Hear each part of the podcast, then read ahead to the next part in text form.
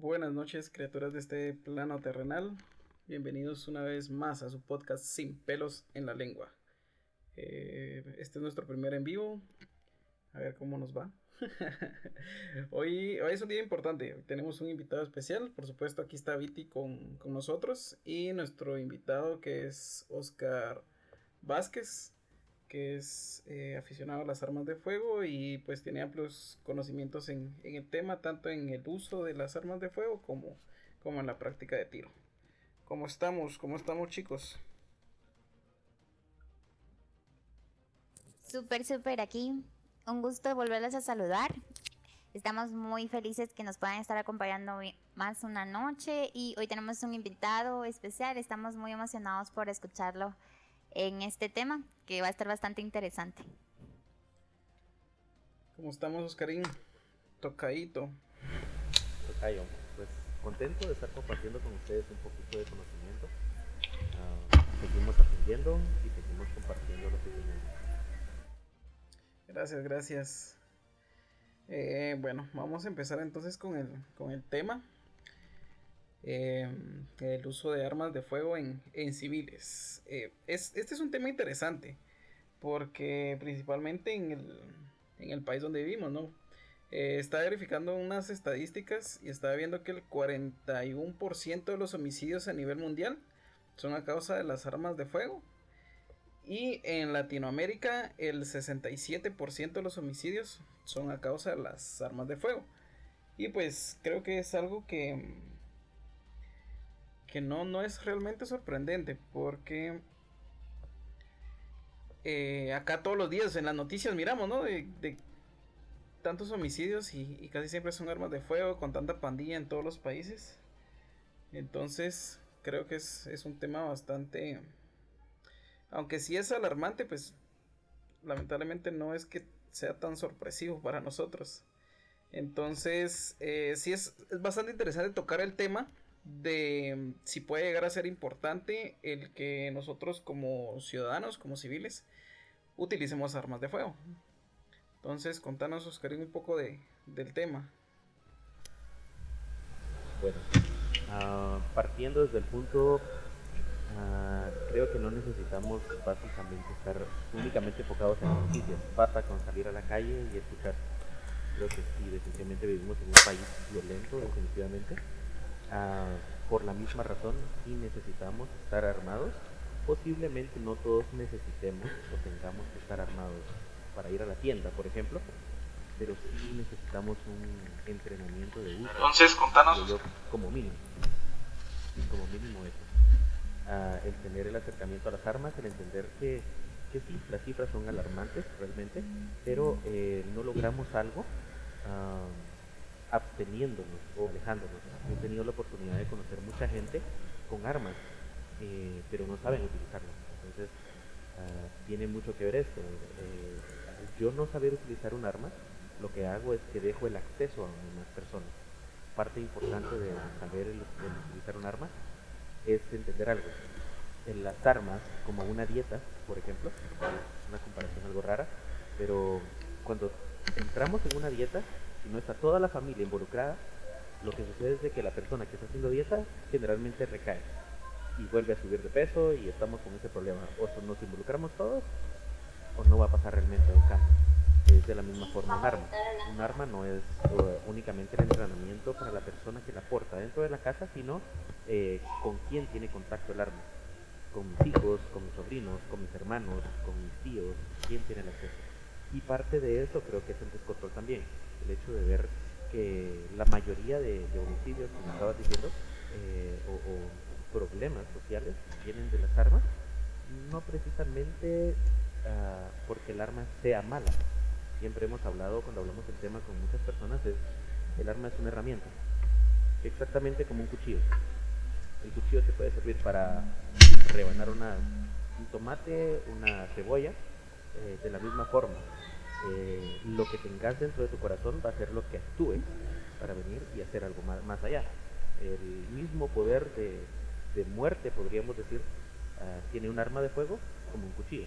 Sin embargo, un cuchillo no lo ves tan peligroso. Si nos vamos al pasado, ah, recordamos que esa era la forma en la que se inició la mayoría de saltos, por ejemplo, con cuchillos y machetes. Entonces no podemos estereotipar únicamente a las armas de fuego como, como la fuente del mal. Sí, por supuesto. Fíjate que es bastante interesante esto que, que dijiste que las armas no, no son malas. O sea, las armas son una cosa al final, ¿no? Una herramienta. Eh, en realidad, quien las usa de una forma eh, mala, por así decirlo, de una forma inadecuada, eh, son las personas. Entonces ahí es donde, donde radica el, el, problema, ¿verdad? Porque si no existieran las armas de fuego, podrían ser armas blancas, podría ser cualquier cosa. Eh, si por ejemplo vemos un tema más futurista, que ya no existieran armas de fuego, si no fueran armas láser, igual serían peligrosas en las manos de los humanos. Entonces creo que sí, ese, ese enfoque es bastante eh, realista y algo que tenemos que tener bastante claro, de que las armas son solo una herramienta. Eh, las armas no matan personas, las armas no lastiman personas, sino que son las mismas personas que matan personas y que lastiman personas, ¿verdad? Entonces sí me, me gusta bastante ese, ese enfoque, creo que es eh, bastante importante que, que, lo veamos y que lo entendamos al momento de, de hablar de, alma, de armas de fuego. Y vamos a ver, eh, yo tenía una, una pregunta acá para vos. ¿Hace cuánto fue que empezaste con, con esto? Con esta fascinación, con, con este tema de, de las armas que, que, dijiste, ah, a mí me gusta esto, voy a empezar a, investigar, a dedicarme a esto. ¿Cómo, ¿Cómo, empezó todo? ¿Cuál fue el, detonante que, que, te hizo vos entrar en este mundo? Pues fíjate que va a sonar algo extraño cada vez que cuento esta historia. Hay más de alguna persona que se ríe, pero la verdad es de que eh, parte de la familia del lado de mamá, eh, no todos se direccionaron al rollo militar, pero eh, habían indicios con ciertas personas. Esto hizo que mi mamá tuviera este, ese acercamiento con las armas y cuando yo cumplí 15 años, mi regalo fue un arma. Eh, así fue como yo conocí las armas ya de cerca, ya yo poder tener una en la, en la, palma de la mano y poder disparar, por ejemplo. Fue un regalo de mi mamá a los 15 años. Eh, yo no tenía obviamente, ni para portar, ni para tener, ni para nada. Entonces mi mamá me dijo, mira, esto es tuyo, pero lo vas a utilizar como yo te voy a ir diciendo cuando ya tengas la edad, en ese entonces eran los 18 años, eh, ya podemos tramitar para que sea tu nombre, entonces ya vas a ser una persona que no solamente vas a poder tener tu arma en casa, porque no podía portar, pero eh, vas a ser una persona que sabe manejar. Desde ese entonces empecé a tener contacto con amigos de, ella. Eh, tuve la oportunidad de viajar eh, México, Salvador también, y conocer un poquito siempre con, el uso de las armas. Eh, este año que pasó, eh, 40 años, entonces tengo 25 años de, tener. La gran ya bastante. Un cuarto de siglo. Qué interesante, fíjate que, que haya sido por, por parte de tu propia mamá, sea, por parte de la familia y creo que fue un, un muy buen inicio, creo que es la mejor forma de, de iniciar en temas que son así algo delicados, por así decirlo, porque pues al final es algo delicado y como decís vos, o sea, a esa edad no tenías eh, ni la edad, ni el conocimiento, ni el permiso para, para utilizarla. Pero, o sea, te pueden ir instruyendo. O sea, eso es lo mejor de que a vos se te enseñó de forma, de forma correcta. O sea, te, te dijo tu mamá que iba a ser tuya cuando ya fuera la edad y mientras tanto te iba a enseñar a usarla para que cuando ya pudieras eh, utilizarla, pues ya ibas a ser un crack en, en el uso. Yo tengo una duda. Eh, ¿Te sentiste responsable por el hecho de utilizar un arma? ¿Cuál fue el sentimiento con respecto a cuando la tuviste en las manos? Eh, ¿Sentías que tenías una responsabilidad con respecto a lo que se te había dado a esa edad? Um, es una pregunta bien directa y seria. mucho, sentí mucho peso en mí. ¿Por qué? Porque de la misma razón um, explicaba Coca hace, hace un momento, eh, pues es desde, mi, desde mi juventud, desde mi niñez, que también me acostumbré eh, que en el país es un país violento en el que vivimos pues el, el sinónimo de arma es muerte, es violencia, es malo. Es que aquí ya sabemos diferenciar entre un balazo y un cohete. Un canchín. Hasta acá lo sabemos ya. Eh, sí, fue mucha responsabilidad y de hecho, eh, parte de las cosas que me ha gustado mucho es la psicología. Eso es otro tema, yo lo sé, pero tiene que ver con esto. Eh, parte de las, de las, cosas que pude apreciar al sentir ese peso, esa responsabilidad de tener ese acercamiento a tan temprana edad, fue eso, entender que, que realmente un arma no me vuelve más violento, un arma no me hace superior a alguien más, un arma no me da un acceso mayor que otros no tengan. No, definitivamente no. Es bien fácil identificar a una persona que porta responsablemente y otra que porta irresponsablemente. Generalmente la persona que porta irresponsable es aquella que anda eh, haciendo las prohibiciones que tenemos dentro del país. Por ejemplo, una portación ostentosa, es decir, yo cargo una solo donde caben mil, mil uh, balas y pues eh, ando enseñándole a la gente qué es lo que tengo. Esa es parte de las cosas que uno puede identificar cuando una persona no es responsable, porque realmente lo que hace es provocar o intimidar, sin saber que generalmente cuando uno intimida o cuando uno provoca, eh, pues es donde más fácil o más vulnerables nos vemos. Entonces en esa edad pues no tenía todo esto, todo este conocimiento, pero sí sentí mucha responsabilidad y de la misma forma empecé a prepararme, bueno, como decía Coca, tuve la oportunidad de prepararme bien eh, para, para al momento de portar, por ejemplo, eh, ya tener una base, un conocimiento sólido. Eh, sí me ayudó mucho en el hecho de que mi madre haya sido la persona que me acercara a esto.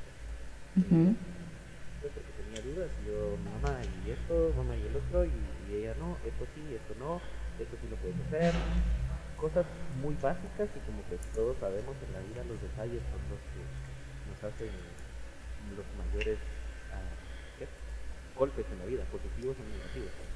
Entonces sí, fue mucha responsabilidad. Sí tuve miedo, siendo muy honesto, la primera vez que la tuve en mis manos tuve miedo porque pues obviamente no sabía qué esperar del arma.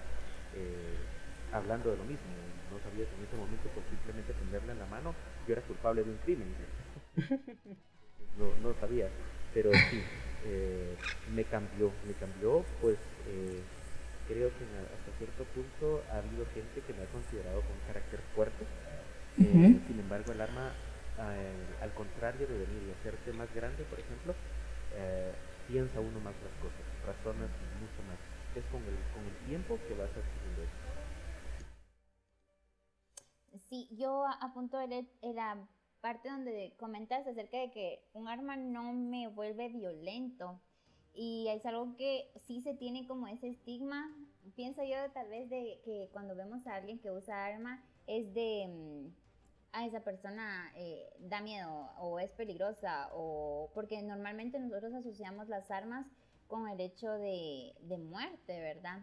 O con algo relacionado de eso. Y me gusta mucho eso de un arma no me, no me vuelve violento porque es totalmente cierto, es algo que puede, el, puede funcionar para otro tipo de cosas, ¿verdad?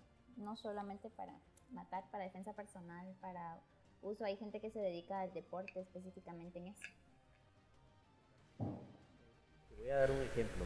Eh, en más de alguna ocasión, tú por ser chica, eh, sales con X personas, tus papás, tus amigos, tus compañeros, X o es bien común que, en Guatemala pues te piropeen de una forma abusiva. Ah, generalmente, correcto, generalmente uno, uno de varón en algún momento se siente mal al no poder responder ante cinco o seis personas que estén paradas. Pero sucede algo. Ah, como te repetía hace, un momento, todo esto va en ascenso, ¿verdad? Eh, cuando vas adquiriendo esa, esa responsabilidad o esa mentalidad, y es muy sencillo. Si yo voy caminando por la calle con alguien de, de la mano, por ejemplo, yo salgo mucho con mi hija, y mi hija tiene 15 años y pues ya la vendrán a ver, ¿verdad? Es algo complicado. Entonces, pero no puedo venir y pensar que porque tengo un arma en la cintura, eh, puedo actuar violentamente o, o, o, me hace superior, como decíamos hace un momento. Eh, es algo bien sencillo. Voy al centro comercial a comprar algo. Voy de compras con ella y alguien me dice suegra. sí pasa. pasa. Pasa en mi mente esto bien sencillo. eh, si yo me acerco a esa persona para hacer algún acto violento, por ejemplo, muy seguramente tendrían que ser golpes, difícilmente un arma. Pero para yo llegar a ese extremo sé que tengo las de ganar. Porque el arma, aunque no me hace superior, pues yo tengo la fuerza para poder matar, ¿verdad?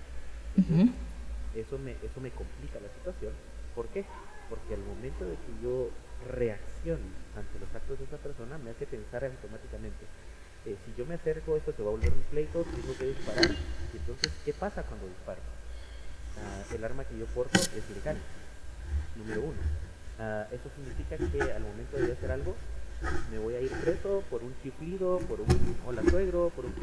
Todos esos pensamientos pasan en un instante. Así como cuando nos dicen, perdiste el año, o cuando nos dan una, una, noticia que no, que no nos gusta, ¿verdad?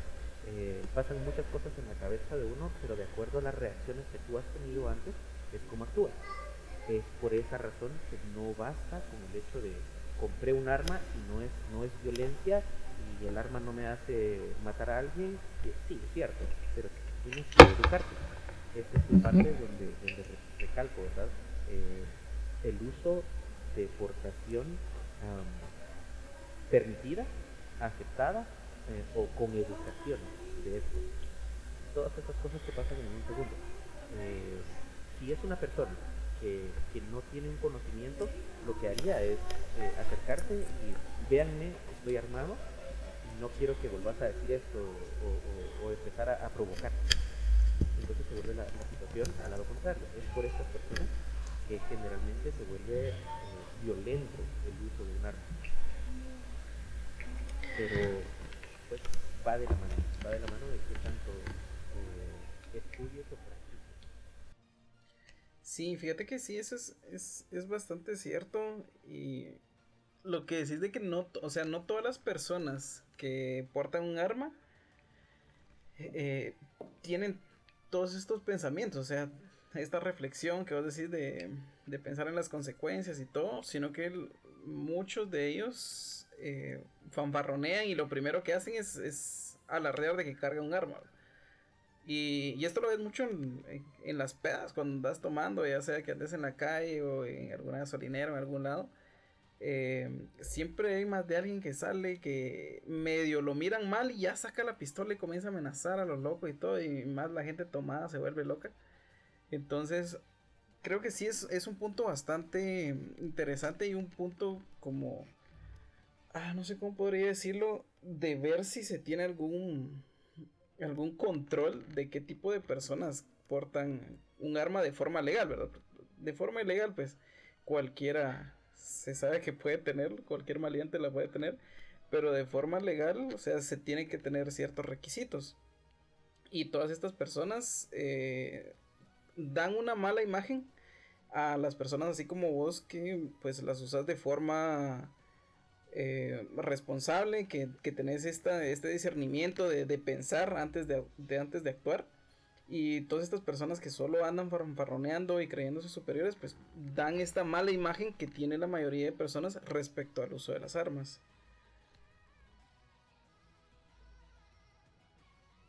Fíjate que tenemos una pregunta por acá que dice, ¿qué pasa si hubiera la necesidad de disparar el arma a la hora de un tema legal? ¿Quién es el que sale más afectado? Pregunta interesante. Bueno, eh, realmente el portar un arma me vuelve responsable y mucho más. generalmente soy yo el que el que salgo más perjudicado y todo va a ser eh, variable, todo, todo depende de la situación. Según las leyes de Guatemala, nosotros no podemos eh, actuar con una fuerza en la cual no somos atacados. Esto ha sido un tema de controversia porque muchas personas dicen, bueno, si alguien me está asaltando con un cuchillo, ¿cómo voy a poder entonces enfundar mi arma y disparar? Si estoy portando de una forma legal es para defenderme. Pero eso lo haría algo injusto para la persona que te ataca. Entonces va a depender mucho de las situaciones. Hemos visto varios, en los últimos dos o tres años, hemos visto varias uh, situaciones en las que se han suscitado este tipo de cosas. No sé si ustedes recuerdan en la zona 7, por Cal 1 creo que era, más o menos, donde se sucedió esto, donde eh, llegaron a asaltar al, a un muchacho, estaban quitándole el carro, y el papá al ver la reacción que, tenía el muchacho, usó su arma. Sí, sí, ya, me acuerdo de ese, de ese caso murió a, causa de los disparos de los ladrones y los ladrones murieron a causa de los disparos del papá. El papá se fue preso y no podía estar en, en el velorio de su hijo porque él había matado, porque él había hecho esto. Cuando hicieron el análisis se dieron cuenta que lo que él estaba haciendo era simplemente defender, entonces salió libre. Pero eh, pues mientras se averiguaba todo teníamos que ver qué es lo que generalmente sucede. A la hora de que yo porte un arma y de mi arma salga un disparo, aún cuando no haya sido la persona que disparó, como yo cargo mi licencia, como yo cargo mi arma, con todas las de la ley, yo soy el más perjudicado en ese momento hasta que se esclarezca todo. Ah, ok, sí, o sea, sí es una gran responsabilidad. Porque así como ese caso que, que contás, pues eh, él al final lo hizo por defensa personal. O sea, tal vez no fue por defenderse él mismo, pero fue por defender a su hijo. Y, a pesar de que el hijo también salió afectado, o sea, sí habían pruebas de, otras balas, aparte de las de él, eh, sí tuvo que pasar un proceso para poder, para poder salir libre. Qué interesante, qué interesante. Entonces sí, y así como decís, si por ejemplo vienen y te asaltan eh, con un cuchillo y ponerle que llegan a apuñalarte y sacas tu arma y le disparas y resulta muerto el, el maleante, entonces evitamos a lo que te decía.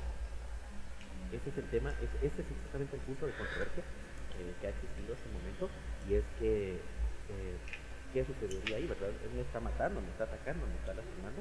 Entonces aquí va a depender mucho de la situación en lo que está sucediendo, tendría que ver mucho eh, el largo del cuchillo con el que te está atacando, si realmente tenías que defenderte de esa forma.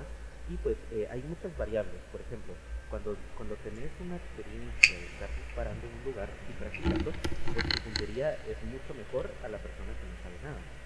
Entonces, cuando disparas, sabes de qué te vas a provocar. Si tu intención es venir, por ejemplo, y solamente defenderte, pues no vas a venir a descargar una sola de 17 tiros a una persona. Generalmente lo que vas a hacer es que vas a darle uno o dos disparos y tal vez uno le des por tus nervios, por tu pero eh, son variables que tienen que manejar. Eh, en Guatemala, muy pocos casos he visto yo que se direccionen hacia el ladrón o hacia el atacante, que sea, el, que sea el, el, perjudicado, la, perjudicado totalmente la persona que porta. Pero sí tienes que pasar el proceso. O sea, una vez tenés un, ataque armado, sea tu culpa o no, definitivamente tenés que hacerte la idea de que cada vez que salís a la calle, es lo que pienso yo, cada vez que salgo a la calle, no solamente, eh, sí, voy protegido, pero me arriesgo también a pasar dos o tres días mientras se esclarece todo lo que podría suceder. Ah, ok. Fíjate que justamente acá nos, nos colocan una pregunta que dice cuánto tiempo puede tomar saber si fue en defensa propia o fue en negligencia el que hayas utilizado tu arma y alguien pues haya, haya terminado ya sea herido o alguien haya terminado muerto a causa de eso. ¿Cuánto tiempo podría pasar?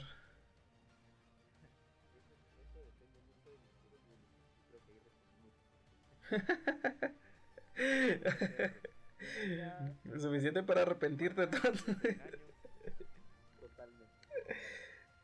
Si ves, o sea, ya depende de, de, la investigación, entre comillas, que hagan ellos. Todos quisiéramos que el Ministerio Público fuera como los programas de, de CSI, donde, donde todo lo hacen en un día, resuelven un caso con super tecnología, mejor que la de Iron Man y todo. Sí, totalmente. No, ponete, tenemos, no nos veamos tan lejos. Tenemos el caso de la, de la chica que se defendió, era una mujer que se defendió, creo que en zona 17, no estoy seguro de la zona realmente de eso, pero ya estábamos en pandemia. Dentro de pandemia se acerca alguien, eh, intenta robarle su carro, la muchacha se defiende y mata al ladrón. ¿Recuerdan ese caso? Ajá, sí, sí, sí. Bueno, pues la señora, o no, no pero salió, salió libre y fue rápido. ¿Pero por qué? Pues por la presión que ejercieron no solamente los medios de comunicación, sino toda Guatemala. Creo que todos nos iniciamos a decir, no, estamos cansados de esto y apoyamos. Entonces tiene mucho que ver. No, no, me, no diría yo que tiene mucho que ver el cuello que tengas, sino qué, tanta, qué tanto apoyo tenés para poder venir y hacer valer eh, tiene que ver también el hecho de que generalmente cuando se utilizan estos hechos armados, cuando las personas mueren, por ejemplo, y, buscan en la policía, eh, va a sonar ridículo lo que voy a decir, pero es verdad, es cierto. La persona tiene 15 ingresos a la cárcel por robo, por eh, homicidio, porque violación. Entonces te das cuenta que realmente no era alguien de bien a la sociedad. Entonces eso creo que ayuda en cierta forma el hecho de que tu proceso sea más ágil. Sí, sí, por supuesto. Eh, sí, recuerdo e-, ese caso y eh, sí se vio bastante el, el, poder de las redes sociales porque se hizo bastante viral. Y como que sí, como vos decís, o sea, sintió presión el Ministerio Público de que todos estábamos ahí encima y, tuvieron que, que, agilizar eso porque normalmente les, les vale madre. Porque si trabajan los casos así, como el Ix, como cualquier institución del gobierno de, de acá del país, que se, que se la toman así como, como el, ¿cómo se llama este? no recuerdo. Dash, no, Flash creo que se llama el, el perezoso de Zootopia, no sé si la viste. ¿No has visto Zootopia? Pues sale un perezoso eh, que es un burócrata, no sé si es de un banco, no sé qué, pero de, una institución pública. Y es son perezosos, todos los que trabajan ahí son perezosos, entonces trabajan súper lento. Y llegan a hacer un trámite claro, ahora lo ve. Y se mueven así súper Entonces sí, sí creo que es, es, un punto eh, bastante importante a tomar en cuenta en, estos casos respecto a la pregunta que, nos hacían eh, acá en la audiencia de de que realmente depende del Ministerio Público, o sea, depende de qué tanto tiempo se tarden ellos en hacer la investigación, en todos los trámites, en, dar un, veredicto de, qué fue lo que sucedió, para que la persona pueda, pueda salir libre. Em, acá, eh, en lo que hablaste, me surgió una duda, que decías de que, por ejemplo, si, si ya tenés experiencia, sabes qué van a pasar con tus tiros, o sea, tenés mejor puntería y todo eso para poder portar un arma, ¿necesitas algún, algún curso que certifique eh, como eso? O sea, la puntería, que, que puedas disparar bien o algo así, o no sé. De hecho, hay, varios requisitos que debes cumplir para poder portar en Guatemala eh, legalmente un arma. Eh, requisitos básicos, 25 años de edad. Bueno, voy a aclarar un poco. A los 18 años vos tenés el derecho como ciudadano de poder tener un arma bajo tu nombre en tu casa, en tu negocio, en la oficina, en donde vos te plazas, a los 18 años. Pero podés portar un arma hasta los 25 años, de acuerdo a los exámenes que pases. Ahora, vas a tener, vas a tener que tramitar tus exámenes y vas a llenar esos requisitos. Son tres exámenes, teórico, práctico y psicológico.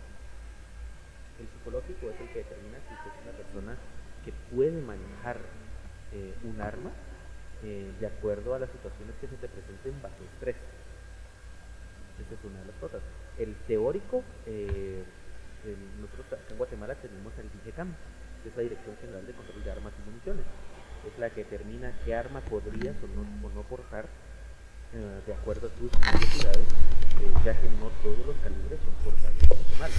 En Guatemala tenemos permiso, permiso para utilizar arma de fuego corta o larga, pero eh, solamente bajo permiso especial, por ejemplo, carabinas, rifles, subametralladoras, por ejemplo. Entonces, para determinar eso, pasas el psicológico, el teórico, y dentro de la página, por ejemplo, del DIGECAM, si no, no tenemos acceso. Aló, aló. Creo que te perdí. No, sí, sí. Sí, sí, sí, aquí estoy.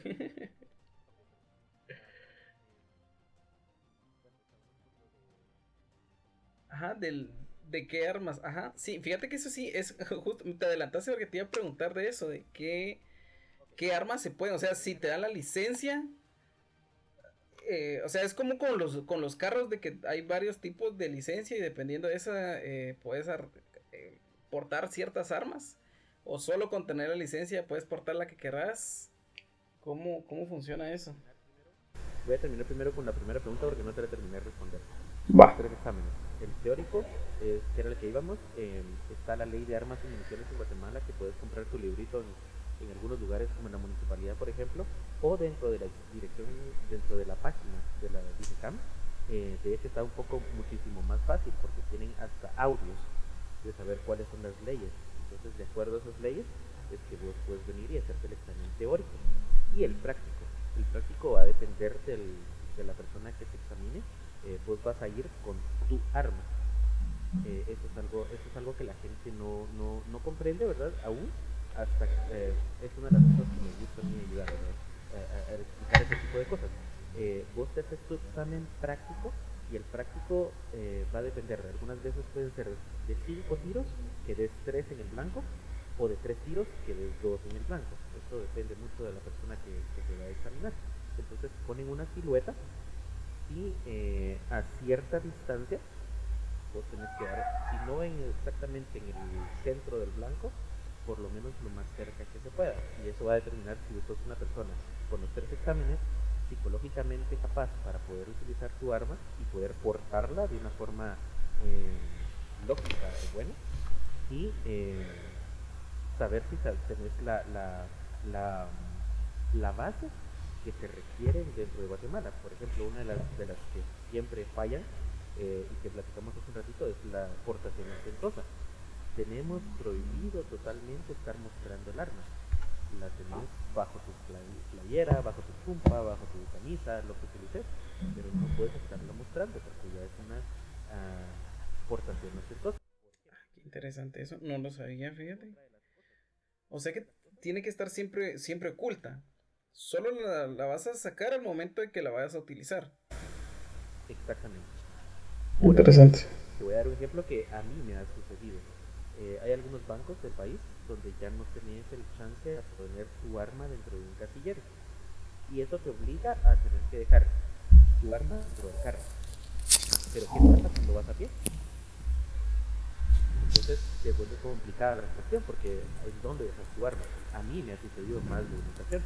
Entonces eh, es bien difícil porque a la hora de que yo llevo una mochila, por ejemplo, y meto mi arma ahí y voy a decirle al señor oficial, mire, voy a dejar mi, mi mochila acá, eh, no solamente me estoy arriesgando que cualquiera se robe la mochila con todo el arma, sino que cuando salgo no tengo la opción de sacar esa arma y ponerme en la cintura, en la calle o dentro de la agencia, porque eso ya es por presión y eso me puede traer problemas. Ah, ok. Y en, e, pero en el carro la podrías dejar. Totalmente. Sí, pero eh, por eso te doy el ejemplo. Me ha tocado dos, dos veces más o menos, creo que el cuarto me pasó, que no, me iba caminando, una vez iba en bicicleta, creo. y sí, que, hacía con el arma. Pero pues no son leyes que toda la gente cumpla. Es, es triste ver, por eso decía hace un, hace un rato, eh, que es un poco fácil de distinguir una persona que no tiene un conocimiento claro de una aportación legal. Simplemente logré comprar eh, mi arma, eh, tal vez para el examen, pero no seguí practicando. Sí, pues. ¿Cuál era la pregunta anterior? Perdón. Eh, no, era eso, no, precisamente la primera fue la de los de los cursos que eran necesarios para poder utilizar el arma. Eh, y nos comentabas esto, ¿verdad? De que era el teórico, eh, psicológico y el de y el práctico. Eh, la otra pregunta era em, lo de qué tipo de arma, o sea, si es diferente la licencia para cada persona o es una sola licencia y con esa puedes usar el arma que querrás? Fíjate que en Guatemala eh, la licencia va de acuerdo al arma que tenés, no es como un carro. Un carro, si yo tengo una, una licencia tipo B, por ejemplo, puedo utilizar desde camioncito para abajo y si tengo tipo A, desde trailer para abajo, ¿verdad? Ajá. En, en, las armas es diferente. Yo dentro de mi licencia de portación de arma de fuego tengo derecho o acceso a aportar tres armas a la misma vez, pero las tres armas que están detalladas en esa licencia. Ahora, un tema interesante es que yo puedo tener las licencias que yo quiera. O sea, tengo amigos que tienen ocho licencias. Si multiplicas 3 por 8. ¿Y esas las pueden portar? si cargan sus 8 licencias, pueden cargar sus, ¿qué? 30 y... No conozco a nadie que lo haga. no conozco a nadie que lo haga. Lo más que he visto a, alguien son tres. Ponete una licencia y cargar las tres. Sí. Eh... Y estos, estos tres tipos de arma eh, pueden ser de cualquier, porque ¿qué, ¿qué, tipo de arma? Bueno, primero empecemos, ¿qué tipo de arma se puede utilizar? Eh, aparte de como la, creo que no la, la normal, la, la común, que sería un arma corta eh, no sé si se pueden usar armas más grandes. ¿Hasta qué, hasta qué armas se podría usar? Y si todas, todos los tamaños, todos los, diferentes tipos de, armas que, están autorizados van dentro de la misma licencia o es una licencia diferente dependiendo del, del tamaño que sea. Las licencias no cambian, sin embargo lo que sí cambia es una persona que por ejemplo trabaja para el Estado, ellos tienen eh, el acceso, como te decía, bajo permiso especial utilizar carabinas, rifles o ametralladoras. Yo tengo acceso a, utilizar hasta un rifle, por ejemplo, un rifle de asalto. Lo que no puedo utilizar es que sea automático o semiautomático. Hay diferencia en, eso, mucha. La diferencia entre el, entre, el, normal es que yo tengo que ah, presionar el gatillo cada vez. Cada disparo. Exactamente. Y un, un automático, pues solamente mantengo presionado el, gatillo y se va uno de otro. Eso lo tenemos prohibido en Guatemala. Entonces, eh, los calibres van a depender de acuerdo a lo que a tu necesidad o a lo que vos querés reflejar y al acceso que tengas dentro del marco legal guatemalteco. Eh, el ejército, por ejemplo, tiene acceso a, cosas que nosotros no podríamos tener. Pero sí, o sea, así como civil, vos podrías tener en tu casa eh, algo parecido a un AR-15, por ejemplo. Sí, pues. Ah, ok. Eh, Viti, creo que tú tenías unas, unas preguntas por ahí. Eh, sí, yo estoy dejando para el final una acerca de... Mm, una específicamente y sí tenía una por aquí. Solo déjenme... Ah, sí, él lo decía al principio y me la respondió antes de yo hacerla, era que em, pues a él se la dieron bien pequeño y yo hablaba acerca de este tema con alguien específicamente del por qué eh, sí se debería de dar y a qué edad se debería de dar este tipo de, de armas, ¿verdad? Específicamente. Y él, a él se la dieron bien pequeño pero eso incluía lo que era una responsabilidad, supongo yo, por eso la pregunta que lancé al principio fue, eh, ¿hubo una responsabilidad por parte de él? ¿Cómo se sintió él con respecto a eso? Porque eso es un poco inusual, el hecho que se le den a alguien eh, tan pequeño y es como, ¿qué? Eh, ¿Y a qué, en qué momento creería, creerías tú directamente que sería importante que se legalice el uso de armas en menores? Eh, hay una edad en la que creerías que sería la estándar, por así decirlo, en el cual se deberían de utilizar? Oh, creo que dentro del marco... Lo perdimos. ah.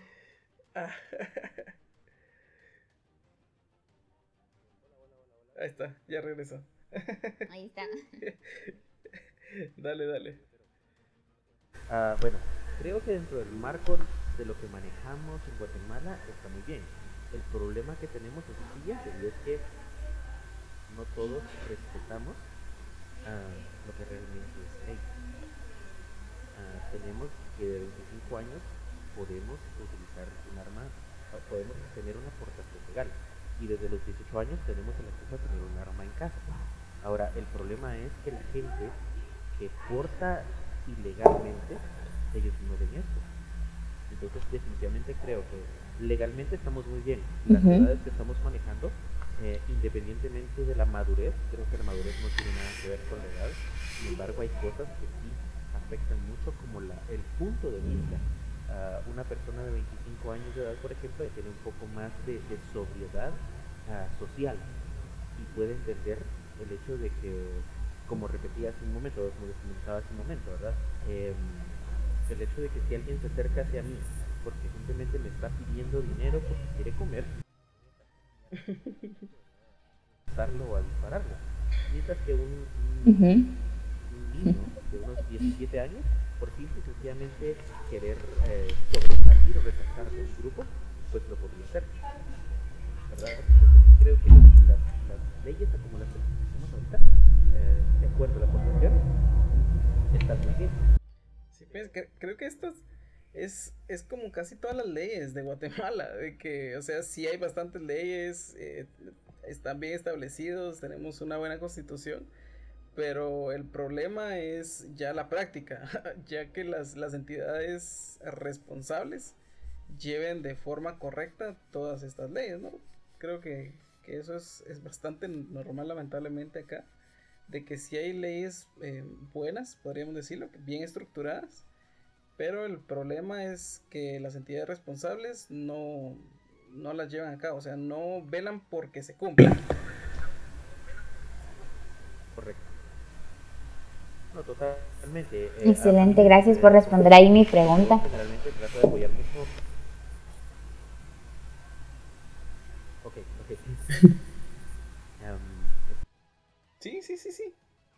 dale, dale. Sí, sí. uh, bueno, creo que, que uh, en lo personal, yo trato de apoyar mucho a la gente que, que tengo alrededor mío. Me interesa mucho el hecho de que la gente tenga una conciencia social y de portación de una forma segura, práctica e entendible.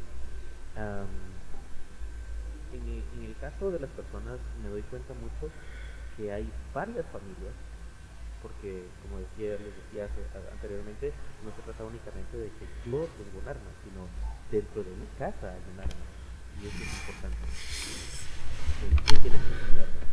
Eh, no solamente soy yo y tampoco puedo eh, estigmatizar el arma o satanizar, si queremos usar el arma. O sea, realmente el arma no está mal, no es mala, pero eh, debemos tener una educación.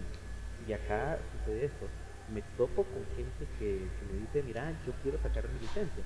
Entonces, eh, bueno, pues ponemos una cita y pues a pasar un poco de conocimiento, ¿verdad? Para que pueda venir a pedir su licencia. Pero hay gente que tiene su arma y no saben qué es el arma. Y yo lo comparo como las personas que en algún punto tienen un carro en su casa porque se los heredaron, porque murió un familiar y se los heredó, qué sé yo, pero no pueden manejar. O simplemente solamente automático han utilizado y nunca un mecánico. Entonces, ¿qué hacemos? Tenemos algo que no nos sirve.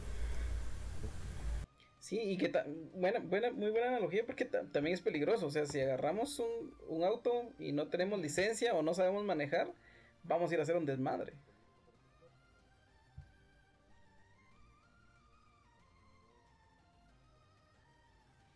Creo que tienen un poco de problema con la conexión.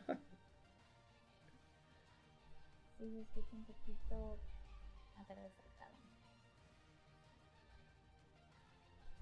Se nos fue, se nos fue.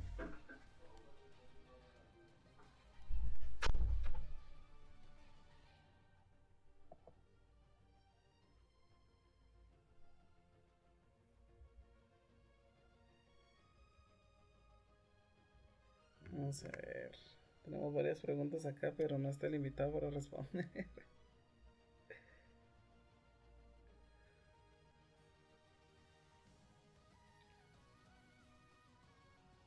¿Qué piensas, Viti? ¿Ya te dieron ganas de usar un arma? Me da miedo. Ahí está. ¿Ya volviste? Sí.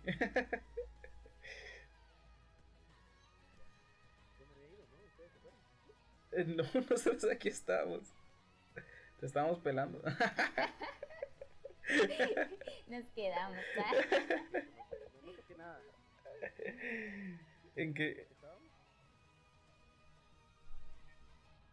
Es buena pregunta. Oh, ya recordé. aquí. Hay varias, hay varias. Sí, dale, termi termina y luego te, te, decimos otras dos preguntas que tenemos acá de, de, la audiencia. Pues me ha tocado ir a casas, por ejemplo, donde, donde hay una persona que tiene armas y me dice, pues mira, aquí nunca se ha, nunca se ha necesitado, por eso nunca se ha disparado y, y cuando veo, tienen hasta la, la, la bala entre cámara, ¿verdad? Entonces es algo totalmente peligroso eh, totalmente irresponsable. Y lo que nos hace falta en Guatemala, siento yo, aún con gente que está armada pero no preparada, es educación. Eso, eso es Totalmente. Sí, sí, creo que eso sí es bastante importante. Em, porque sí, tal vez como decís, o sea, en, en su tiempo sacaron su licencia y tienen el arma legal y todo. Pero si no están bien informados, si nunca la han utilizado, sí podría ser peligroso. O sea, aunque la persona la tenga legalmente, podría llegar a ser peligroso. Tenemos acá, vamos a ver, Marlon dice, muy interesante esto de tener que portar el arma siempre oculta, ya que podemos ver el caso de un político famoso que siempre carga su arma a la vista. Ah, sí, sí. Es como para darle el estilo. es el estilacho. es el estilacho. Eh, también por aquí está otra pregunta. Eh, ¿qué, tan, ¿Qué tan realmente regulados están las armas aquí en Guatemala? ¿Están reguladas las armas aquí en Guatemala? Sí, están muy reguladas. De hecho, hace más o menos seis meses estábamos en pláticas de, poder hacer algo porque querían introducir unas leyes, ciertas cosas que realmente una persona que no porta, pues nunca se enteraría, que realmente si nos afectarían mucho. Eh, el hecho de venir y poner en ciertos lugares no se puede aportar, el problema es este. Yo puedo, por ser una persona que porto legalmente, eh, puedo entender que hay ciertos días o un toque de queda, por ejemplo, que no puedo portar mi arma para nada en la calle, lo puedo entender pero eso no lo va a entender la persona que me va a saltar o que va a quitar la vida a, una, a uno de mis familiares, por ejemplo. Entonces, ese es el problema. Sí está bien regulado, pero no dejan, o sea, realmente las penas cuando caen dentro de las personas que hacen el mal, o utilizando malas armas, pues no son, no son suficientemente duras por eso les ponía el ejemplo, o sea, va a depender mucho y para nadie es un secreto, esto se lo digo, eh, eh, el hecho de, saber, oh, supiste lo del tipo que, hizo tal cuestión y, lo agarraron, sí, y tenía no sé cuánto. no te tocaba, carnal. Más de dos,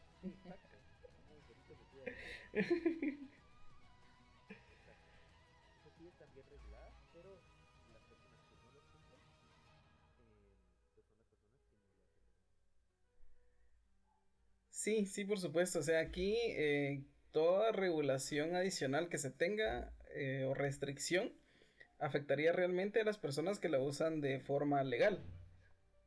Porque las formas que la usan de forma ilegal, pues les vale toda restricción ya existente, futura, antes, todo. O sea, ellos solo la usan y, ya. Em, y hay, hay algo que, que me parece curioso eh, un movimiento de redes sociales que dice que si, si atacan a un asaltante, algún maleante, eh, que nadie grabe, que nadie tome fotos, nadie vio nada, saber quién fue. Sí. Y... Eso lo iba a tocar yo, disculpa que me meta súper dale, dale, dale. intensa. Eh, sí, yo sí iba a tocar, por ejemplo, yo he visto casos en donde, eh, por ejemplo, los derechos humanos normalmente siempre fallan a favor de la persona que está cometiendo el acto. Y eh, se da como esa, esa idea, por ejemplo, en donde nunca dicen quién fue el que utilizó el arma. ¿Eso es directamente porque las implicaciones son peores para quien dispare? Generalmente sí. Generalmente sí. Eh, era lo que les explicaba hace poco. Eh, lastimosamente siempre vamos a querer todos, creo que eso es algo natural, todos quisiéramos tener la razón. Eh, no podemos venir y tampoco ah, hacer algo que sabemos perfectamente que es mejor, pero que podría afectar a alguien más. Por ejemplo, podríamos decir que las personas que portamos legalmente eh, tenemos el derecho a hacerlo, no solamente así, sino de poder defendernos. Y cualquiera pensaría, con, una lógica consciente, que esto nos hace entender que estamos capacitados para poder defender un arma y utilizarla. Sin embargo, no podemos dejar a un lado el hecho de que eh, por tanta suciedad que tenemos dentro de la sociedad, ah, en algún momento también podría decir que alguien pudo haber obtenido una licencia de una forma no legal y eso no la hace una persona consciente. Entonces, bien podría ser que una persona legalmente portando se embriague, por ejemplo, y dispare y mate a alguien. Pero como era, era de esa forma que se hizo, ah, no, él está portando legalmente, él no tiene la culpa.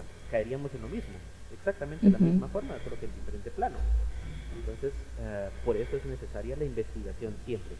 Eh, ¿Qué fue lo que sucedió? Pues yo venía caminando, esta persona se bajó de su motocicleta, me prestó con su arma, disparó al aire y yo me defendí y lo maté. Ah, ok, mientras averiguamos. Al bote. Unos ocho años hasta que se dé el veredicto final. Disculpe, disculpe por robarle 10 años de su vida, al final sí era inocente. Súper lento ese proceso. Cabal, a la.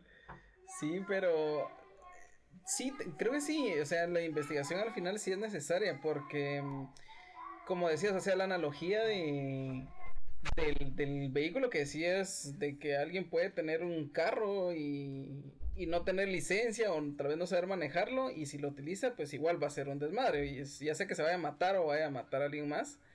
Eh, entonces así como para los carros es tan común, tan común tener una licencia de forma pues no de la forma correcta pues no, no pasando todos los procesos sino con, con tranzas.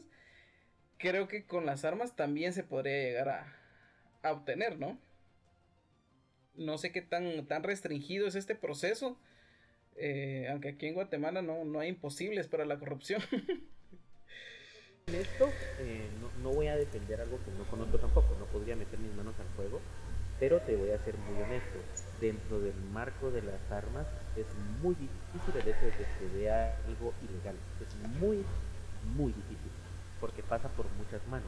O sea, necesitas varias cosas y no es como antes. Antes, pues con una firma, y recuerdo que eran unas que salían en las cajas de cereales. Ahora sí. Correcto, Pero no, es, es, muy difícil. No, no me atrevería yo a decir ahorita que podrías hacerlo de una forma ilegal. Estaría mucho Por ejemplo, aquí eh, Aquí, por ejemplo, cuando las personas, los ladrones, por así decirlo, utilizan sus armas, ese tipo de armas, no sé si podrías contestarla, pero eh, ¿de dónde las sacan? Del ejército. no, sucede algo. Por ejemplo, yo estaba en... Eh, fui a visitar... ¿Aló? ¿Me escuchan? Ok. Bueno, fui a visitar a un familiar a Chimaltenango y dentro de las cosas que yo llevaba eran unas eh, llevaba unas uh, cachas una, cuestiones para, para, para, un arma pero entonces esta, este familiar lo que hizo fue eh, bueno entonces se la llevase en la mochila y él dejó la mochila dentro del carro donde íbamos. Era un taxi. Esa arma se perdió. Pusimos la denuncia eh, todo está legalmente especificado en el DIGECAM y en la policía pero esa arma por ejemplo podría ser una de las fuentes de donde sale. Eh, no es uh, tampoco secreto el hecho de que hay gente, eh, eh, eh eso, explica varias, dos cosas, por ejemplo, eh, lo que les, les, comentaba hace un momento acerca de qué tan, um, cómo, cómo, podemos diferenciar una persona que porta o no porta, por ejemplo, legal o ilegalmente. Y es que una persona que porta ilegalmente va a estar ostentosa, entonces, ¿qué tan, qué tan seguido leemos mataron a X persona y le robaron su arma? Pues posiblemente el cuate o la cuata no era una persona que estaba haciéndole daño a alguien, pero un ladrón sí lo controló y quería esa arma. Entonces era más fácil llegar, matarle y quedarse con el arma. Entonces, de poder obtener un arma, hay también hemos sabido de robos, no solamente aquí en Guatemala, sino en, El Salvador, por ejemplo, de, donde, han, donde han robado a, a, a, a armerías, por ejemplo, eh, donde han robado armas también. Entonces, una forma sería eso hay varias formas de poder obtener un arma ilegalmente. Generalmente ha sido por, por robo. Sí, pues, o sea, se roban las, las armas de alguna forma.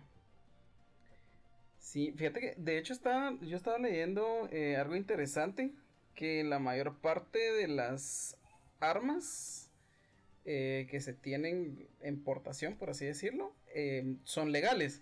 Pero me imagino que parte de, esto es de que estas armas que se sacaron de forma legal eh, fueron expropiadas. O sea, se las robaron y, ya pasaron a manos de, pandillas o, de maleantes o lo que sea. Pero, o sea, prácticamente el arma nació como un arma legal con, con, todas las de la ley y ya pasó a manos de alguien de forma ilegal. Y ah, un dato que estaba leyendo que es bastante interesante es que el 40% de las armas legales a nivel mundial las tiene Estados Unidos. en Estados Unidos las licencias de armas te salen en los en las cajas de cereal. No sé si ustedes vieron un capítulo de, Los Simpson eh, donde Homero quería tener armas. Em, porque quería formar su, su club de, de tiro o algo así. Y, se hace el examen y todo. Y le dice, eh, aquí dice que usted es inestable, eh, muy explosivo, eh, ha tenido problemas con el alcohol, problemas en la... O sea, le dicen todos los, delitos, ajá. Le dice, por lo tal, legalmente solo puede portar 10 armas.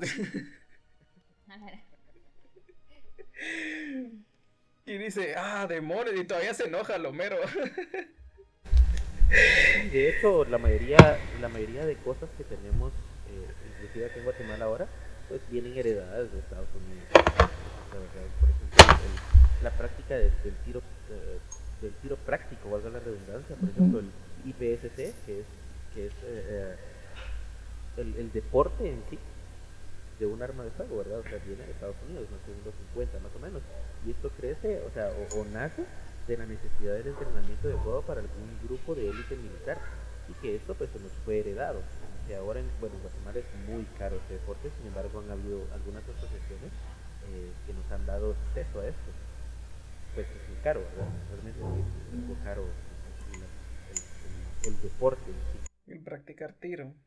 Okay. Eh, fíjate que eso te iba a preguntar. Eh, para ponerle si alguien quisiera practicar así tiro, a aprender, es necesario que pase todo este proceso de, conseguir el arma, conseguir la licencia y todo, o hay alguna forma de, hacerlo? Mira, hay formas de poder hacerlo. Eh, en lo personal, cuando deseen, pues podemos irnos a un inbox y a eh, aclarar ciertas dudas si ustedes quisieran algún tipo de ayuda de parte mía, con mucho gusto. Eh, si lo hacemos así, eh, también hay academias, hay academias muy buenas en Guatemala. El único problema con las academias es que generalmente hacen este tipo de, enseñanza para un, para un campo de, gente un tanto amplio, no es tan personal. Y cuando encuentras algo personal, pues no diré que es mediocre, pero sí que es muy, muy básico, realmente muy básico. He visto en, varias, en varias redes sociales eh, donde el precio realmente es ridículo. Y, uno dice, bueno, yo que manejo, manejo armas, yo sé que con, este, con esto que están pidiendo, realmente ni me van a enseñar algo, ni voy a hacer algo con el tiempo que me están diciendo. Entonces, si hay acceso, lo que yo recomiendo generalmente es esto. Eh, ¿Usted necesita armas? Sí.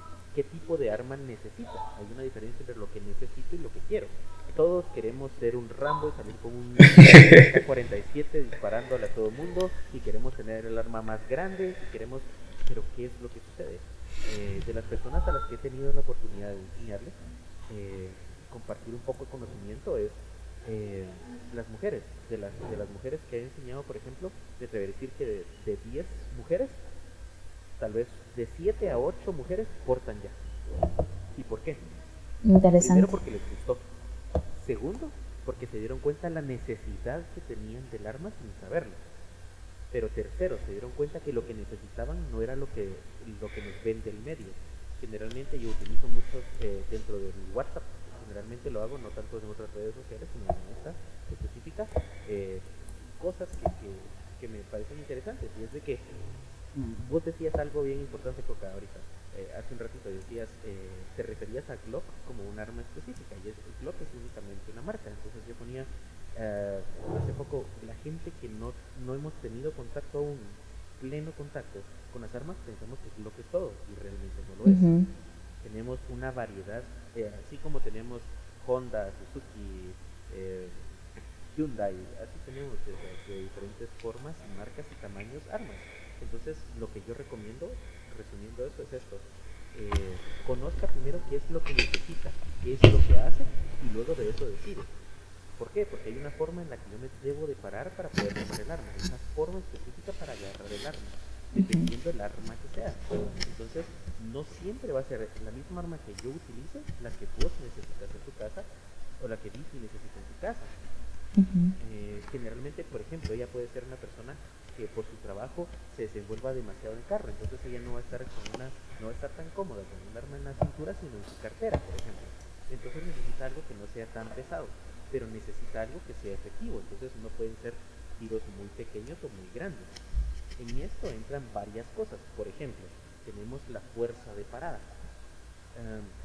Los calibres no existen únicamente porque a alguien le gustan pequeños o grandes de tiros, ¿no? parte de las formas, de, de las razones es esto, eh, el, el, la forma, la fuerza de parada que tiene cada arma, por ejemplo, cada, cada eh, bala. Entonces, eh, bueno, ¿qué es la, la, la, el poder de la parada? Es, es, la capacidad que tiene un proyectil con determinada velocidad para derribar o parar un blanco. Es decir, mientras el, calibre es más pequeño, más difícil va a ser que esa persona que viene hacia mí pongamos el ejemplo, estamos a 10 metros de una persona y esa persona me está amenazando con su cuchillo y viene corriendo hacia mí porque me va a enterrar el cuchillo. Entonces yo con, una, con un calibre 22, por ejemplo, que es pequeño, yo puedo dispararle y lo que va a suceder es que ella posiblemente llegue todavía hacia mí y cuando llegue hacia mí ya hizo efecto la, la bala, pero por esa razón eh, no va a poder hacerme daño. Pero con un calibre mayor, un punto 40, por ejemplo, 9 milímetros o un 45, eh, lo que va a suceder es de que esa persona se va a quedar aquí parada y no se va a mover para acá. ¿Me voy a entender? Entonces, son muchos aspectos los que tienes que ver. No es solamente me gustó esta arma y esa la quiero. Está bonita. Está liviana. Se ve mamalona. Correcto. Es una maca. Vaya, conozca es lo que es un arma y luego que ya sabes es dominar un arma, entonces vamos a, a las armerías coticemos, miremos precios, tamaños, efectividades, conozcamos un poco de la historia del arma. Esto es lo que usted necesita. ¿Usted se recuerda cómo, cuánto pesaba el arma así? Porque usted puede querer un arma mm, lo mejor que tenemos en, todo el mundo, ¿verdad? Un arma que me quepan 25 tiros y que, y que sea semiautomática y que tenga todo lo mejor. Pero a la hora de que yo quiera, quiera disparar, no la voy a soportar porque el peso es mucho, por ejemplo. Uh -huh. Entonces, eh, ya viendo todas esas variantes, ya es más fácil, ¿no? Las armerías realmente tienen muy, muy buen servicio al cliente. No me atrevería a decir en ninguna, en Guatemala no conozco ninguna armería donde uno no, no lo traten bonito. Eso es la verdad. Eh, los, las personas son muy atentas, eh, generalmente una, son personas capacitadas, pero no tienen la experiencia. Eh, o sea, las personas que van a comprar generalmente no tienen la experiencia y dicen, eh, esa me gustó. Oscar, una duda. Normalmente, en promedio, ¿cuánto cuesta un arma? Mm, mira, eh, dentro del mercado podrías tener un arma desde unos 4.000 quetzales más o menos Uh -huh. hasta, no sé, 25.000, 35.000. Un arma que podría parecerse a la, a la que 4.000. Ok. Eh, ¿Se tiene algún requisito específico en donde se hace este tipo de trámite, por ejemplo, para solicitar licencia de uso o porte de arma? Eh, este proceso es un poquito extenso. Eh, hay algunos requisitos, requisitos específicos, por ejemplo, el psicológico se hace en ese lugar o cómo sería ese rollo con, por, por ejemplo, si alguien que nos está escuchando desearía en algún momento o le interesa el tema. ¿Nos podrías explicar un poquito por ahí? Sí, eh, bueno, claro que sí. Eh, para comprar tu arma necesitas tener mmm, más de 18 años, tener tus penales, uh -huh. perdón, tus papeles penales, tus papeles policíacos, eso es un requisito, eh, dos fotografías tipo cédula, blanco y negro, mate, uh -huh. Una carta donde especifica la razón por la cual quieres tu arma o necesitas tu arma. Es decir, eh, eres una persona que es negociante, simplemente la quieres para tu casa. Entonces, con esta papelería, tú llegas a la armería, entregas esa papelería a la armería y pagas el arma que tú quieres. De esto pasan 15 días. En esos 15 días aproximadamente pueden ser un poco menos, entre 8 y 12 generalmente, pero siempre la armería te va a decir 15 días por cualquier atraso que tenga el Digicam en esos 15 días lo que van a hacer es de que el arma se va al Digicam y se detona dos veces. Esto es porque las armas eh, de fuego tienen en su cañón y en el, en el martillo en la parte de atrás donde detonan eh, son marcas específicas como una huella dactilar. Entonces, esto va a quedar dentro de la base de datos del Digicam que esta arma que tiene estas señas específicas va a pertenecer a Vita. Ah, ese es lo que se usa para cuando se distingue que quién disparó el arma en algún tiroteo. Ah, interesante. Entonces sí, eso sería, los 15 días más o menos te están llamando de la armería para decirte venga a traer su arma. Eso te da el derecho, tienes desde la fecha que está puesta, ¿de acuerdo Tienes tres días hábiles para poder eh, portar tu arma sin ningún cartucho puesto es solamente el arma limpia, eh, tienes derecho a venir y llevarte esa arma a tu casa o a tu oficina o al lugar donde la vas a mantener. Solo para verte fachero. Y eso te va a dar eh, eh, un papel que te va a ayudar, que es la tenencia, donde va a decir el nombre de la persona que es la dueña del arma y la dirección donde se va a mantener el arma. Esto solamente te da derecho a tenerla en tu casa. Y con este papel, lo que en esa tenencia lo que puedes hacer tú es ir a comprar los tiros, que también hay una regulación, son 200 tiros al mes, lo máximo que puedes comprar. Entonces, vas con este papel, compras tus tiros y ya la puedes tener en tu casa. Eso ese sería el trámite. Okay. a mí me, me, surgió una duda.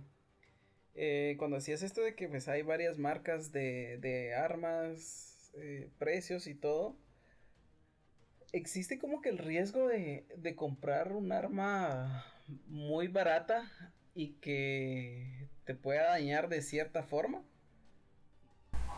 Definitivamente. Y esa es la razón por la cual eh, necesitas no solamente ir a un lugar o tener un conocimiento previo a ir solamente a comprar. Ah, todos conocemos a alguien que compró un carro que todos le dijeron que era muy bueno y le salió muy mal.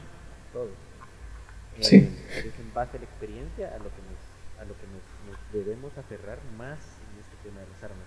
Eh, hay armas muy buenas a muy buenos precios. Realmente sí, pues, por cuestiones de, de, marcas no, no los voy a mencionar, pero, pero sí, en inbox puedo contestar más cosas. Sí puedes, puedes encontrar una muy buena oferta de un arma que realmente te va a respaldar. Recordemos algo, en la compra del arma no se trata solamente de voy a aportar armas. Hasta cierto punto yo voy a depender, o mi vida y la de, la de las personas que van conmigo van a depender de esa arma. ¿Qué sucede si esa arma no falla? ¿Qué sucede si el arma no me falla, pero el cartucho que estoy utilizando sí? Tiene que ver. Por esa razón no podemos solamente ir, tengo 18 años, papelería completa, compro mi arma y ya estoy tranquilo en mi casa. No es lo mismo, regresamos a lo mismo del carro. Tengo un supercarro, tengo un Camaro, pero es mecánico y no lo puedo manejar, no me sirve de nada. ¿Verdad? Entonces, o practico o no va a servir de nada, es lo mismo con el arma. El arma es algo que necesitas practicar, definitivamente. Ok, me parece perfecto, me parece perfecto. Eh, para que nos están escuchando, de igual manera vamos a, dejar las redes sociales de Oscar eh, acá en los en la descripción de los videos cuando subamos ya el, podcast final. Eh, por si tienen más dudas, creo que deja las puertas ahí abiertas para, para consultarlo. Eh, vamos a ver la, la última pregunta que nos dejaron por acá. Dice, en la actualidad de nuestro país, ¿consideran necesario portar un arma?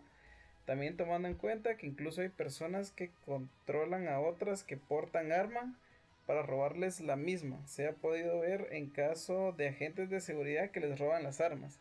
Ay, sí, esos pobres chatillos. Acerca de, de, dónde salen las armas. Y eso es, eso es algo bien común.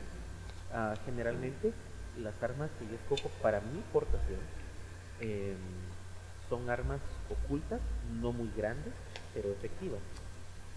Em, sí, definitivamente no, no, por muchas razones no es lógica realmente una aportación ostentosa. Es muy rara la persona que, me conoce a mí y que sabe que porto.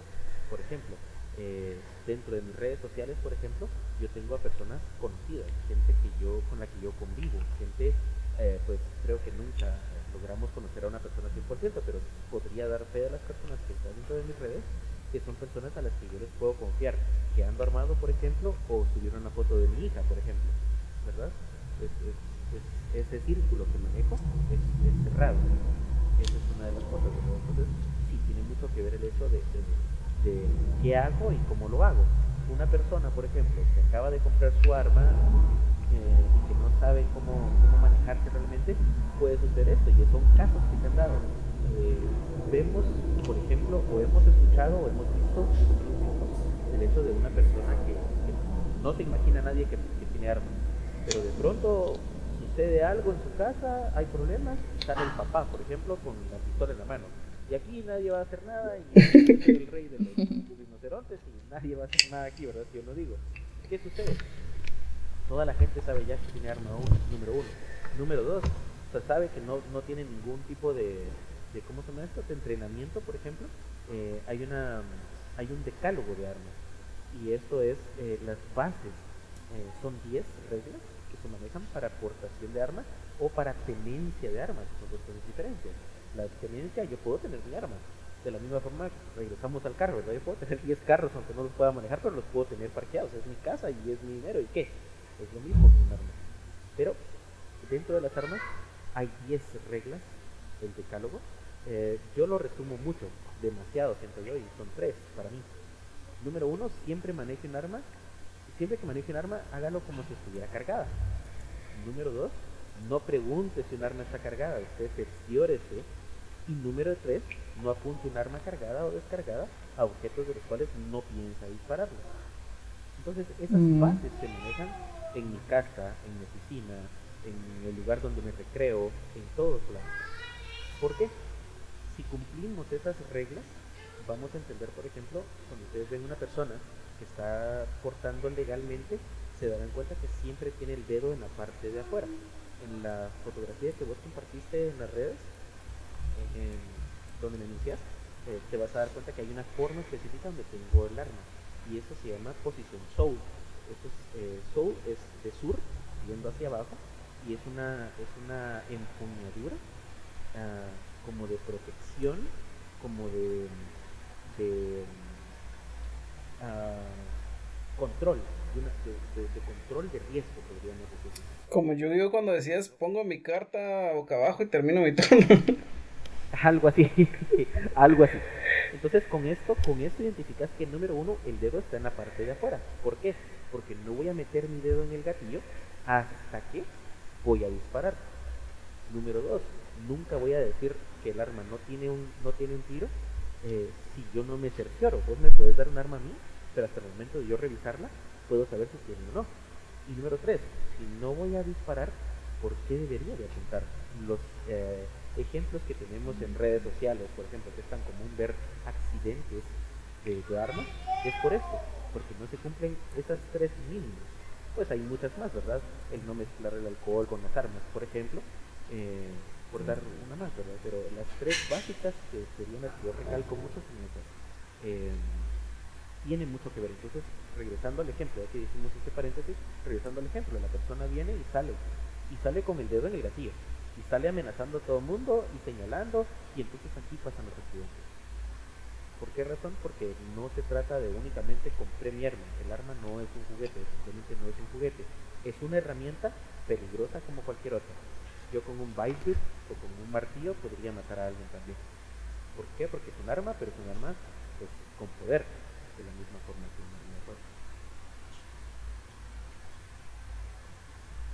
Ok, sí. Creo que me, me parece bastante interesante esto que decías de que hay 10, como que los 10 mandamientos, vamos a llamarlo, de utilizar las armas y, y, lo resumías en estos tres, ¿verdad? Que eran los más importantes eh, a tu punto de vista y me parecen bastante, bastante válidos. O sea, no, no tenía yo conocimiento de que habían estos como lineamientos. Mm, sí sería importante que todas las personas los, los conocieran, eh, principalmente quienes portan las armas y principalmente, aparte de conocerlos, ejercerlos, ¿no? Creo que es lo más importante. Ok. Em, tenemos acá unos comentarios. Dice Sergio Arroa. Saludo a Oscar Vázquez. Eh, la Fer Figueroa nos dice: excelente invitado, muy profesional. Eh, alguien se está riendo acá de las cartas de Yu-Gi-Oh! eh, Viti, no sé si tenías otra pregunta por ahí. Eh, sí, estuve leyendo un poco en lo que él estaba platicando. Em, iba a preguntar acerca si eran legales o no, pero según estuve leyendo, sí son legales, ¿verdad? El uso de armas aquí en Guatemala. Interesante.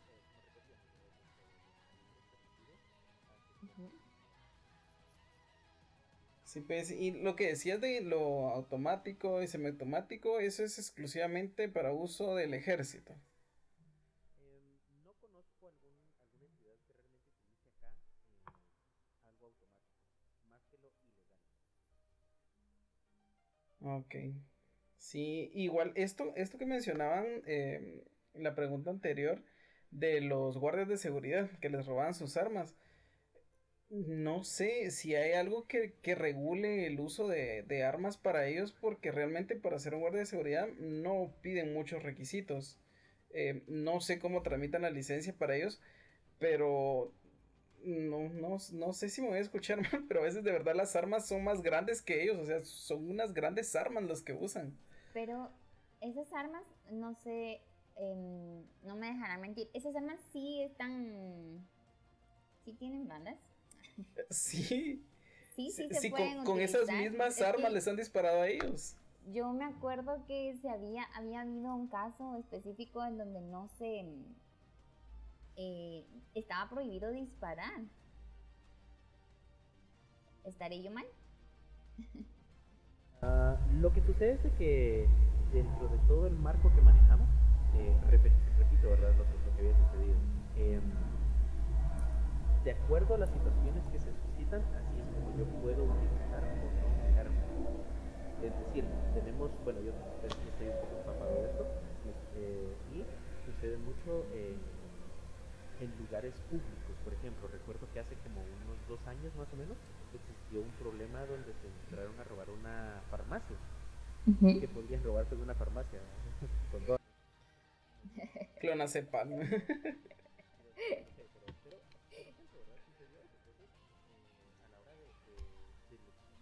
guardia de seguridad lo que vio fue están asaltando el lugar donde le están pagando por cuidar. Y lo que él hizo fue agarrar su escopeta y tronarse los dos cuartos. Lo que él hizo fue dejar su arma un...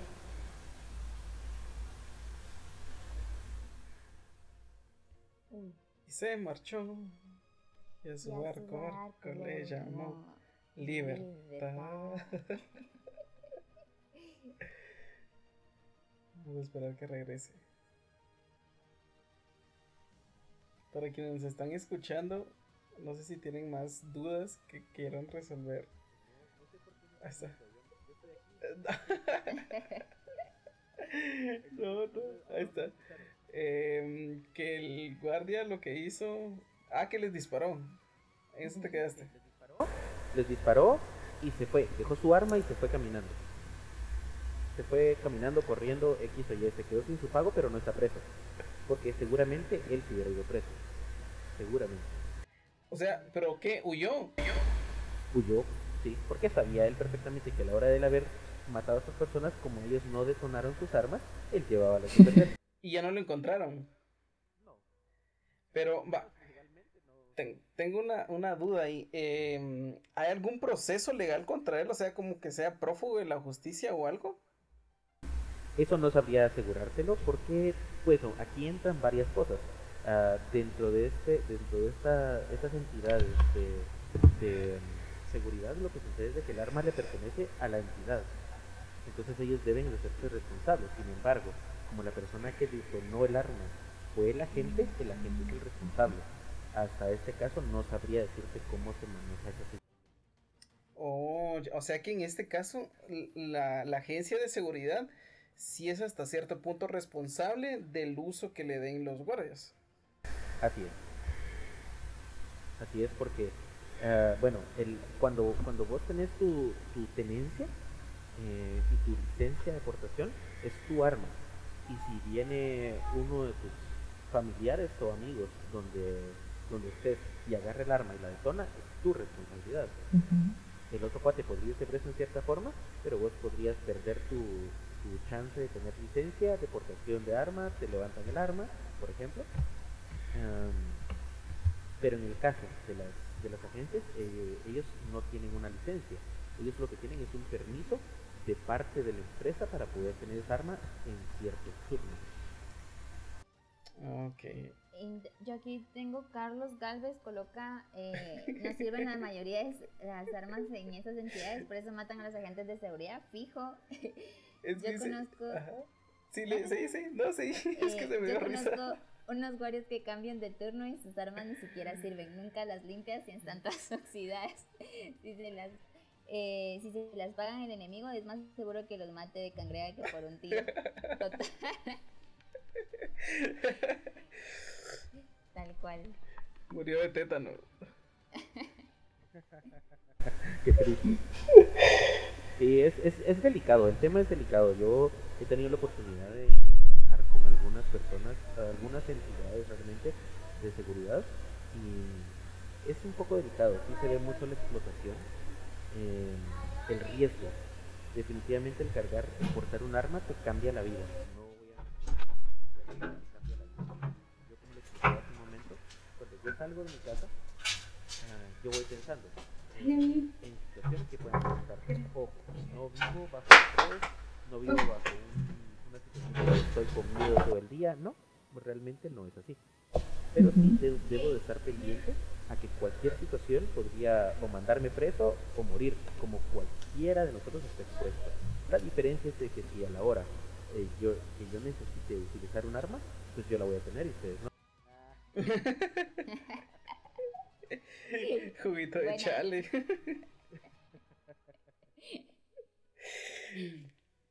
bueno, bueno, entonces creo que abarcamos bastante este tema. Eh, Viti, no sé si tenías la, la última pregunta que dijiste que estabas guardando. Esa, Última la de carta. Si era, si era legal. Por el momento no, yo creo que él abordó el tema bastante eh, específico. Siento yo que fue bastante detallado en ciertas cosas que pues uno normalmente cuando habla del tema solo ve a lo superficial, armas, eso para qué voy a saberlo, de qué me va a interesar.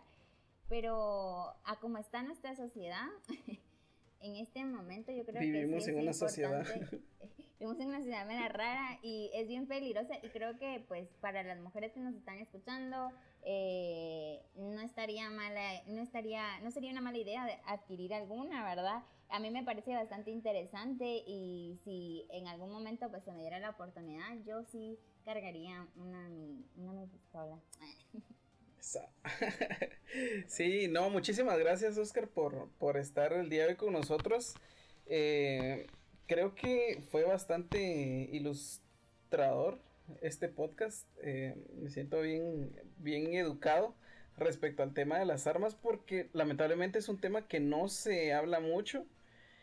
Eh, y eh, de verdad, o sea, yo investigué, traté de buscar información eh, antes del podcast y hay muy poca información pública y la información que hay no está tan detallada. O sea, son unos textos bastante grandes, hay cosas que no se entienden en su totalidad y creo que en esta hora y media más o menos que llevamos, eh, vos lo has podido explicar todo bastante claro, bastante detallado. Eh, por mi parte, yo aprendí muchas cosas. Eh, me parece, ya me parecía interesante el tema, ahora me parece aún más interesante. Y eh, de igual manera, para todas las personas que nos están escuchando, que nos van a escuchar, eh, que quieran eh, educarse un poco más, que quieran saber un poco más, eh, Oscar deja acá sus, sus redes sociales, las vamos a dejar en, en la descripción de, del podcast para que puedan comunicarse con él, para que puedan instruirse y lo que él decía, o sea, antes de cualquier cosa, investiguen, instruyanse, eh, educan, edúquense, edúquense lo más que pueda, dijo la doctora Polo. Ande con cuidado. Sí, y anden con cuidado también, también aplica. Y que Dios nos ampare también, ah, también aplica.